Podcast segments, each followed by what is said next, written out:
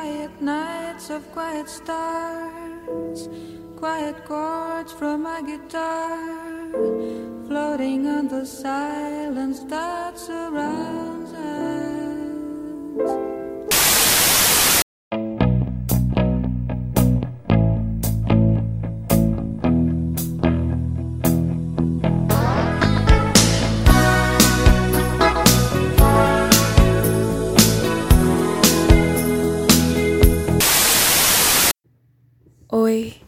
Tudo bem? Parece aquela música, né, da Ana Elisa Assumpção, que eu não sei como é que chama, mas só sei que começa com Oi, tudo bem? Uma voz bem suave, bem melódica, digamos assim. Pois é, eu fiz um comeback, eu anunciei um comeback eu fiz um. Eu lancei o episódio, um monte de gente veio falando: mulher, você voltou a fazer o podcast então? Aí falei: hum, voltei. Era aquele momento assim em que. Como é que eu vou descrever? Sabe aquele momento do filme em que, em que tem um artista querendo dar vida à própria arte? Aí chega um momento em que ele tem um bloqueio criativo e fica deprimido e começa, sei lá, a tomar Rivotril ou ir para os lugares e ficar inquieto e não consegue mais se reconectar. É. Puta merda. Minha dicção tá ruim, desculpa. Ele não consegue mais se reconectar com ninguém. Aí, sei lá, volta para casa dos pais, do interior, aí depois dá aquela catarse assim de que ele precisa continuar e que o mundo não é nada sem a arte dele. Não que o mundo não seja nada, sem a minha arte, porque o mundo vai continuar uma desgraça eu fazendo a minha arte ou não. Mas. Não sei. Digamos que eu tenha roteirizado estruturado diversos episódios que eu poderia muito bem editar e postar. Eu tenho umas cinco pastas na minha área de trabalho, escrito podcast 1, podcast 2, podcast 3, contendo notícias que vão desde algumas catarses que eu tive nesse, nesse período de isolamento, até eu narrando notícias de política internacional do meu ponto de vista. Por que, que eu não lancei? Não sei. Não sei. Por que, que eu não fui na. Não fui dar uma corrida essa semana também? Não sei. Por que, que eu não Estendi meu tapete de yoga aqui no cantinho do quarto e fiz a, a prancha isométrica que eu prometi que ia fazer todos os dias, de fato, todos os dias. Também não sei. Eu não sei o que está acontecendo com a minha cabeça esses dias. Eu só sei que tá calor, mas o ventilador tá desligado, então o que, que eu fiz? Eu não liguei. Eu tirei a camiseta que eu tava, coloquei um sutiã de renda e tô aqui. A minha TV, é, ela ficava na escrivaninha, mas me atrapalhava a escrever, estudar, abrir o notebook. O notebook ficava encostando na TV, não tinha como colocar um papel na escrivaninha, só se eu fizesse uma manobra e tal, e me posicionasse de um jeito estratégico. Aí o que a gente fez? A gente, eu e minha mãe, no caso, né? A gente comprou aquele suporte para colocar a TV na parede e para poder girar ela. Por exemplo, se eu estiver na no cantinho aqui do quarto com o tapete de yoga estendido, eu posso tirar a planta do lugar, fazer minha ginástica e girar a TV para poder ver direitinho a menina que eu me inscrevi no canal do YouTube recentemente, porque ela faz alguns exercícios e eu disse que eu teria disciplina o suficiente para fazer também. Não aconteceu. Mas agora minha TV gira. Agora ela tá meio torta, na verdade, porque os parafusos eram grandes demais. Aí a gente colocou o suporte, mas ficou meio que pendurada, então ela não tá muito retinha, ela tá meio torta para um lado. Mas como só eu assisto e a questão da, da simetria do tá retinha já foi. É um problema que eu não tenho mais. Entendeu? E também eu nunca descrevi isso como toque. Eu acho muito estranho essas pequenas manias a gente já descrever como toque. Tipo, deixa eu pensar numa coisa. Ah, tem gente que o volume da TV geralmente vai até 100 e as pessoas têm que deixar em números múltiplos de 5. Eu sou desse jeito. Eu achava que todo mundo era também, mas eu não chamo isso de toque. Se bem que ontem eu coloquei um filme para assistir, aquele filme é da Débora Falabella, que lançou na Amazon Prime esses dias, chama Depois a Louca Sou Eu. Fala sobre uma mulher com um transtorno de ansiedade e eu me identifiquei muito. E, por incrível que pareça, no momento que eu tava vendo aquele filme, eu consegui deixar a TV no 46.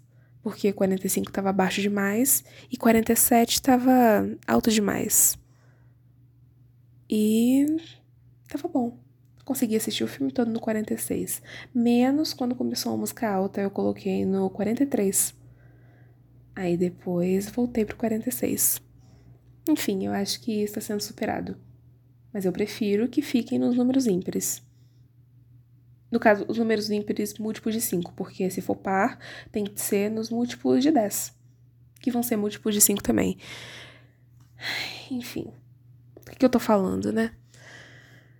Como é que você tá? Tudo bem? Como é que vai a sua vida? Você tem trabalhado muito? Você tem estudado muito? Porque eu vejo que as pessoas, elas não se tornaram mais produtivas com o isolamento. Talvez tenham. Eu não tô. Isso daqui não é uma regra. Mas. Será que a gente não tá só fingindo que a gente tá bem para poder produzir mais? Eu passei a semana toda fingindo que eu tava bem para poder produzir. Chegou na segunda-feira e eu sabia que o BBB tava acabando, né? Inclusive, inclusive, eu não consegui gravar um episódio sobre o BBB. Por quê? Porque eu não tinha nada a dizer sobre esse BBB. Eu acho que a quantidade de coisa que eu já via no Twitter durante, durante o dia já me desestabilizava o suficiente para eu não querer falar mais daquilo, para eu não querer ter contato nenhum mais com aquele assunto. Mas quando eu pensava em gravar um assunto pro podcast, eu pensava, hum, vamos falar de BBB hoje. Não quero, não queria. Eu gosto do BBB, não é que eu não gosto. Mas eu não queria falar sobre. Tem várias coisas que eu gosto que eu nem quero falar sobre. E esse foi o caso. Eu fiz vários roteiros para lançar o episódio pós-comeback. Igual a Rihanna, né? A Rihanna disse que vai ter disco novo. Ela disse isso? Não sei, na minha cabeça ela disse. Mas, ó a moto. Mas ela não tá lançando nada. A gente vai ter que esperar bastante. Talvez eu veja o disco novo da Rihanna só quando eu tiver meus 25 anos, 26, por aí. Eu vou esperar. Do mesmo jeito que eu não disse que eu não ia mais fazer podcast, eu disse que eu ia. Eu fiz um comeback, mas as pessoas acharam que o episódio pós-comeback seria imediato. As pessoas que me acompanham, né? As 10 pessoas que me acompanham. E não foi. Porque eu não estava satisfeita com nada do que eu fazia. E eu estava tentando lidar com o fato da pandemia no governo Bolsonaro, né? Acho que tá todo mundo tentando lidar com isso da melhor forma possível. E eu, na verdade, tenho inveja de quem apoia. Tem inveja porque é uma galera que tá tão tranquila, tá tão bem, tá tão. Ai, isso vai passar. Que estão tá, sendo vacinados 800 mil brasileiros por dia. É claro que eu tirei esse número do meu cu, né? Não sei se estão sendo vacinados esse número de gente. Eu acompanho a conta no Twitter lá que conta o número de doses. Número de doses. Ai, minha dicção de novo. Conta o número de doses que foram aplicadas e. É. Eu já esqueci quantas doses foram aplicadas de ontem para hoje.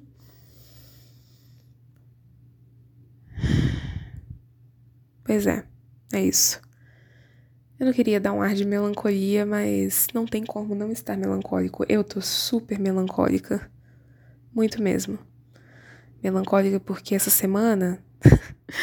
estranho falar é estranho, não é estranho. A gente tem que falar mesmo. A gente pode falar. Por quê? Por que não? Você vai ficar constrangido se você souber que eu tô no meu período fértil e que isso tá afetando meu humor de formas que eu não achava que ia afetar? pois é, eu cheguei no meu período fértil. Eu tava conversando com um amigo meu, sábado, um amigo de faculdade, e eu contei para ele na primeira cerveja que minha libido estava no negativo. E ele olhou e deu uma risada na minha cara, assim, porque foi uma coisa que eu falei com muita naturalidade, assim, falar da minha libido. Porque eu acho que. Ai, que barulho é esse, cara? Eu acho que a pandemia ela tirou um pouco também o filtro da gente. Porque a gente finalmente reconheceu o quanto sente falta de fofoca e o quanto a fofoca entretém a gente em todos os momentos da vida. Mas no isolamento passou a ser muito mais interessante. Uma informação que passaria batido por causa do imediatismo da vida, o trânsito e tudo mais. Aquela vida que a gente levava antes de março de 2020. Assim, é legal aquela sensação, aquela adrenalina de ai que babado, sério que aconteceu isso? Sério que a fulana levou chifre? Sério que. Entendeu? Mas agora tá tendo mais graça porque nada tá acontecendo. E aí a gente viu que gostava da fofoca e perdeu o filtro para falar abertamente sobre a fofoca. Foi quebrado o tabu da fofoca. Olha isso. Aí agora também tem a parte da libido. Porque eu não sei, eu vou falar de BBB agora que agora que acabou, né? Eu não sei se você que tá ouvindo assistiu o BBB completo, mas essa edição foi o verdadeiro anticoncepcional digital. Ninguém tinha libido naquele programa. Engraçado que coincidiu que a época que eu tava vendo, né, eu assisti tudo. Mas enquanto eu estava vendo, eu também não tava sentindo nada. Tesão nenhum. Assim, sexo era a última coisa de interessante que passava pela minha cabeça. Tudo bem, eu, eu conversava às vezes sobre com as amigas minhas, aquele papo, aquele papo esporádico, sabe? Mas eu não tava sentindo vontade de transar, nem falta. Até que essa semana minha libido me deu oi todos os dias e me deixou um pouco perturbada da cabeça, me deixou um pouco coringa das ideias. Porque era uma vontade de transar que crescia exponencialmente. Na segunda, tava conseguindo vida de boa, tipo assim, nossa, que vontade de transar, queria estar tá transando agora. Aí na terça foi aquela coisa, meu Deus do céu, o que, que é isso? Aí na quarta, ok, eu preciso transar. Aí na quinta-feira foi. Eu não sei o que eu vou fazer mais, eu vou subir pelas paredes. Finalmente, a expressão subir pelas paredes por falta de sexo estava fazendo sentido. E hoje eu chorei. hoje eu deitei na minha cama. Aí eu fui assistir. Enquanto o almoço não ficava pronto, hoje foi o dia da minha mãe fazer o almoço, né? A gente alterna entre um dia e outro. Eu deitei na minha cama e como eu tinha terminado uma série, uma das minhas séries que veio a ser minha, minha favorita, né? Maratonei, terminei ela ontem. Aí a gente fica em dúvida sobre ver uma série entre a outra, né? Aí algumas pessoas veem Friends, outras pessoas veem Brooklyn Nine-Nine, Modern Family. Eu não tava afim de rir, eu queria ficar triste. Aí eu coloquei Grey's Anatomy. E assim, todo mundo que assiste Grey's Anatomy sabe que as pessoas ali, elas trabalham e transam. Umas com as outras. Aquele, aquele hospital é um grande antro de perversão. É Sodoma. A instituição Sodoma de Saúde. Seattle Grace. que agora, no momento que eu tô, ainda é Seattle Grace. Sim, gente, não me julga por estar no início de Grey's Anatomy. É uma série que eu não poderia me importar menos mas eu tenho carinho pelos personagens.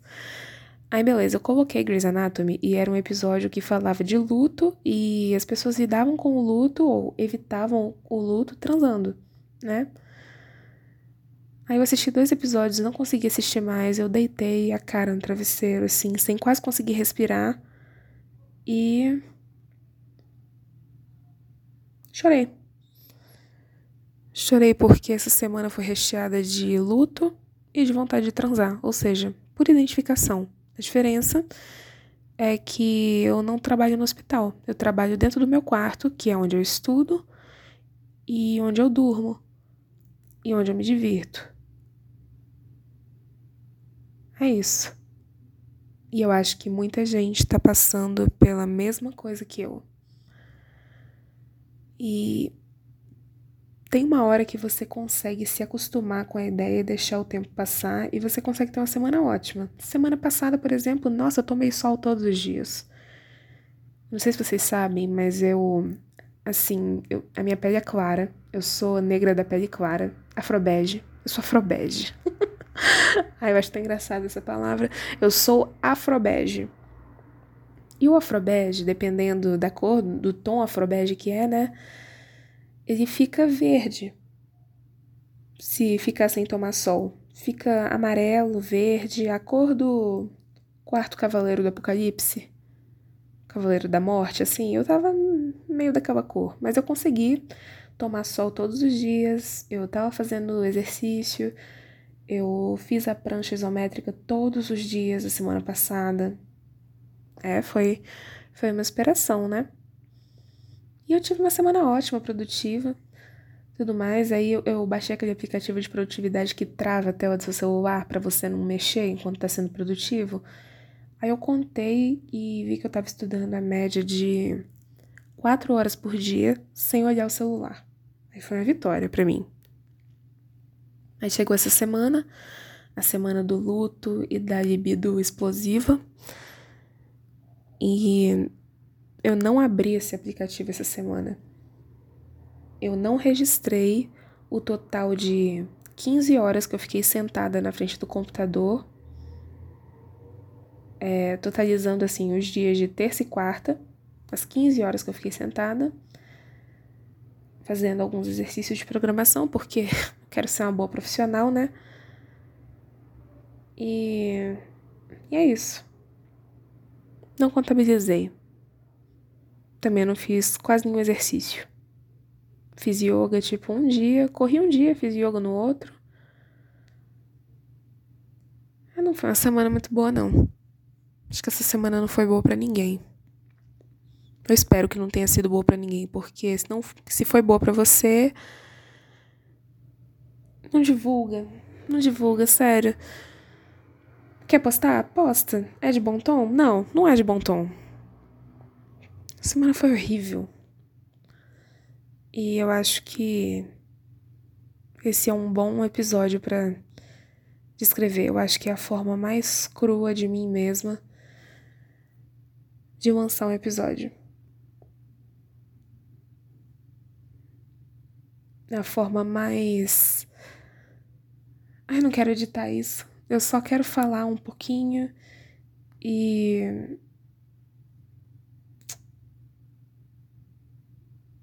Olha esse clima, olha esse silêncio. Não um silêncio meio de vazio, de luto, de falta de perspectiva para isso melhorar, de não saber quando. Não saber quando o quê? Não sei. Só o quando, o momento. Saber quando. Quando o que, que vai acontecer? Tem alguma coisa para acontecer, mas. Porque a gente só tá na expectativa de receber notícia ruim. E todo mundo sabe, eu não vou disfarçar. Na hora de falar que sim, a notícia ruim impacta muito mais do que a boa. E é isso. Eu espero que semana que vem seja melhor. Esse foi o meu primeiro episódio pós-comeback. E eu espero que o segundo seja realmente uma pequena distração, porque esse daqui. Pff, não foi, não. Até o próximo. So far away from me. So far I just can't see. So far away from